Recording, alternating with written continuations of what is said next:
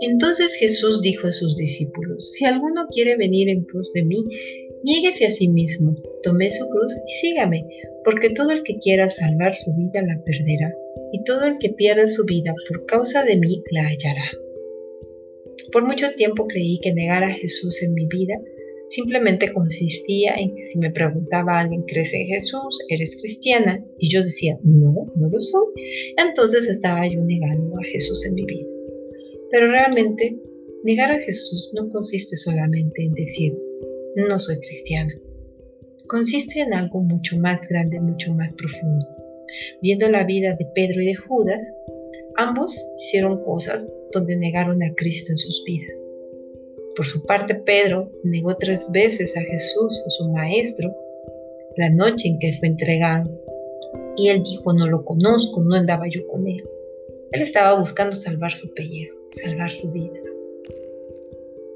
Después de que lo negó tres veces y cantó el gallo, dice la Biblia que lloró amargamente. Le dolió mucho lo que había hecho. Se sentía culpable e indigno. Eso está en Juan 21 del 15 al 22. Pero también vemos un Judas que por su parte, él vende a su maestro por unas monedas. Y después de que es arrestado y enjuiciado y condenado a muerte y muerte de cruz, se arrepiente. Judas va y quiere devolver las monedas que le habían pagado. Pero como no se las recibieron, entonces lo que él hizo fue las arrojó y se las trató de devolver. No se las aceptaron, se arrepintió, pareciera al menos que se había arrepentido de haber vendido al maestro, pero después fue y se ahorcó. Y así muere Judas. Realmente fue culpa, fue condenación lo que hizo que un Judas se suicidara. Fue realmente esto lo que provocó que él llegara a tomar esa decisión. La culpa lo consumía tanto. A Pedro también lo consumía la culpa, por eso dice que ayudó amargamente. Pero a diferencia, Pedro de Judas, es que Pedro se quedó esperando. Con todo su dolor se quedó esperando. ¿Qué esperaba? Bueno, Jesús ya les había hecho la promesa de que le enviaría otro consolador después de que él muriera. Y era el Espíritu Santo. Y Pedro lo esperó. En cambio Judas no esperó nada. Se olvidó completamente de las palabras de su maestro. Se separó totalmente de las enseñanzas. A pesar de que le habían dicho, permanezcan en mí, permanezcan en mis palabras, se los dijo una y otra vez. En Juan 15, el capítulo 15, les decía, yo soy la vida verdadera, mi Padre labrador. En el verso 7 les dice, si permaneces en mí, mis palabras permanecen en vosotros, pedid todo lo que queráis y os será hecho.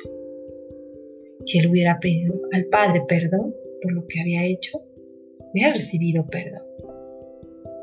Pero no lo hizo, se olvidó, negó completamente en su vida toda enseñanza, toda palabra de su maestro. Y prefirió apegarse a lo que él creía, a lo que él sentía. Y por lo tanto fue y se Por su parte, tenemos a Pedro, que por el contrario se queda llorando amargamente, esperando, esperando, en su tristeza, en su amargura. Pero después viene el Espíritu Santo y lo transforma en un nuevo hombre el haber esperado en la promesa de Jesús, de su Maestro, el haber esperado por la resurrección y caminar junto a Él mientras Él le hablaba y le preguntaba, Pedro, ¿me amas? Toda esa espera valió la pena.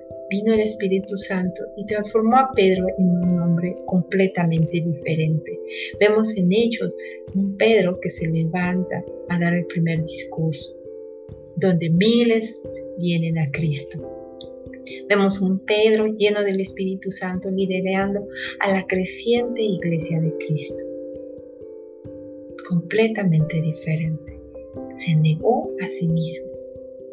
Eso es negarnos a nosotros mismos. Cuando nos equivocamos, cuando pecamos, no recurrimos a lo que nosotros creemos, sentimos o pensamos, sino que nos apegamos a lo que dice la palabra de Él, a lo que dicen las escrituras y esperamos por Él, a que Él haga la obra de restaurar nuestra vida.